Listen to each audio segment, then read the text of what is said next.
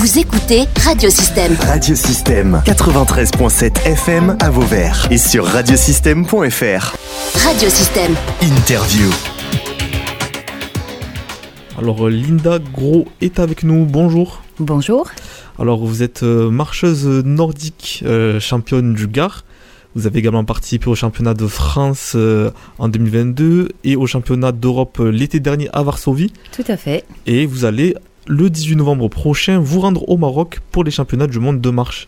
Alors avant d'aborder tout cela, euh, peut-être que certains auditeurs ne connaissent pas cette discipline. Qu'est-ce que la marche nordique? Alors c'est une marche à ne pas confondre avec euh, la marche athlétique, puisque nous en marche nordique nous avons des bâtons et avec ces bâtons on a une technique euh, très particulière de marche et du coup lorsque l'on fait des compétitions nous sommes jugés sur la technique. Donc euh, il faut travailler l'amplitude, l'attaque talon, le planté de bâton, le passage du bâton derrière la hanche. Voilà, il y a vraiment quelque chose de très spécifique et très exigeant qui est demandé. Et donc, euh, pour mieux vous connaître, est-ce que vous pouvez nous parler un peu de votre parcours euh, Par exemple, vos débuts dans la marche nordique? Oui. Alors, euh, j'ai commencé il y a à peu près cinq ans. Donc, au départ, c'était juste du loisir, puisque je cherchais avant tout à avoir une vie sociale, rencontrer du monde. Et puis, euh, parallèlement, j'ai commencé à vouloir perdre du poids. Donc, ça me permettait aussi d'avoir une activité physique sans avoir euh, des douleurs particulières au niveau du genou, etc. Donc, euh, puisqu'il n'y a pas d'impact sur les articulations. Donc, c'est ça qui est intéressant aussi. Beaucoup, d'ailleurs, euh, de coureurs euh, de marathon ou de coureurs tout court euh, se mettent à la marche nordique parce que c'est beaucoup moins impactant au, au niveau des articulations. Donc petit à petit, euh, j'ai été régulière au niveau des différents entraînements et le le coach de l'époque euh, a, reconnu un certain potentiel en moi. Il m'a poussé à aller euh, plus loin. Donc euh, c'était euh, à l'association de Garon, G- GE2A, ça s'appelait à l'époque, en 2019. Et progressivement, bah, je me suis prise au jeu. Et puis euh, voilà, on veut toujours se surpasser, se donner un défi. Et je suis arrivée donc jusqu'au championnat d'Europe, effectivement. Et donc, euh, comme dit précédemment, vous êtes championne du Gard 2022. Vous avez conservé aussi votre titre euh, il y a deux semaines. Ben, Parlez-nous un peu de, ces compétitions comme le championnat de France. Comment vous abordez ce- ce- ces, ces compétitions à l'échelle nationale?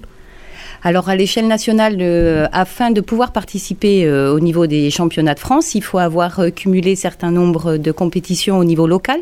Donc c'est important de pouvoir participer sur différentes courses qui ont lieu dans toute la France et qui permettent ensuite de pouvoir passer les championnats de France. J'ai pu faire les championnats du Gard le 1er octobre 2023. C'était également à Vergès. Maintenant, je fais partie du club ACL 30 euh, depuis 2020, euh, qui est basé sur Émargues. Nos entraînements ont lieu euh, dans tout l'avonnage, de façon à avoir des terrains très diversifiés pour avoir une meilleure technique sur tout support de terrain. Et puis du coup, là, dans la garrigue de, de Vergès, c'était un petit peu, il y avait un petit peu de, dénivel, de dénivelé, pardon. Et puis, ça a été une rude compétition que j'ai menée avec une collègue. Qui est d'un autre département.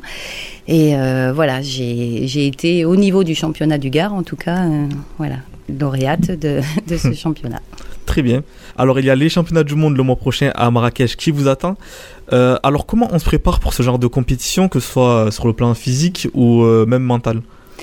Alors euh, sur le plan physique, il faut être très régulière au niveau des entraînements. Donc moi, avec ma coach euh, Marilyn Font de ACL 30 et les autres compétiteurs, euh, tout un jour sur deux, le lundi, le mercredi et le vendredi, on est très régulier. Elle nous prévoit un programme, euh, que ce soit en sortie longue, que ce soit des fractionnés courts ou des fractionnés longs, de façon à pouvoir augmenter son cardio, de façon à pouvoir améliorer sa technique, puisqu'elle est toujours à, à performer cette technique. Et ensuite, en parallèle, je fais aussi un peu de renforcement musculaire pour gagner en puissance également, et de façon à, à toujours euh, viser le meilleur, euh, voilà, jour après jour. Et donc, c'est votre première participation à ces championnats du monde? Oui, tout à fait. Ah Euh, oui, oui, là c'est la première Est-ce que ça rajoute de la pression ou comment vous êtes, dans quel état d'esprit vous êtes avant d'aborder euh, ce championnat du monde à Marrakech? Alors euh, bizarrement, j'ai beaucoup moins de pression que pour les championnats de France parce que euh, cette année j'ai pu participer aux championnats d'Europe et j'ai constaté qu'il y avait une ambiance de folie et justement euh, c'est ce qui m'a plu Mm. dans ces championnats, c'est que il y a tellement une émulation autour de hum, bah, des gens qui viennent nous soutenir, même si on les connaît pas. Il y a vraiment un engouement pour pour l'événement et du coup la, la joie l'emporte sur la pression. Donc je l'aborde de cette manière-là aussi pour les championnats du monde. Je me dis que ça va être une superbe expérience et que voilà, je je, je sais pas si je referai un jour dans ma vie, mais euh, c'est aussi pour ça que je veux le faire. Voilà. C'est aussi une source de motivation supplémentaire. Oui, complètement. Et donc, euh, au vu de vos résultats sportifs, c'est c'est quoi l'objectif pour, euh, pour ce championnat du monde? Alors, euh, j'aimerais être dans les dix meilleures marcheuses, euh, voilà, parce que euh, ça fait toujours une fierté de là où je viens, hein, puisque je suis une ancienne obèse, donc je me dis tout le parcours que j'ai fait au jour d'aujourd'hui, s'il m'emmène jusqu'au championnat du monde, c'est vraiment une grande fierté pour moi.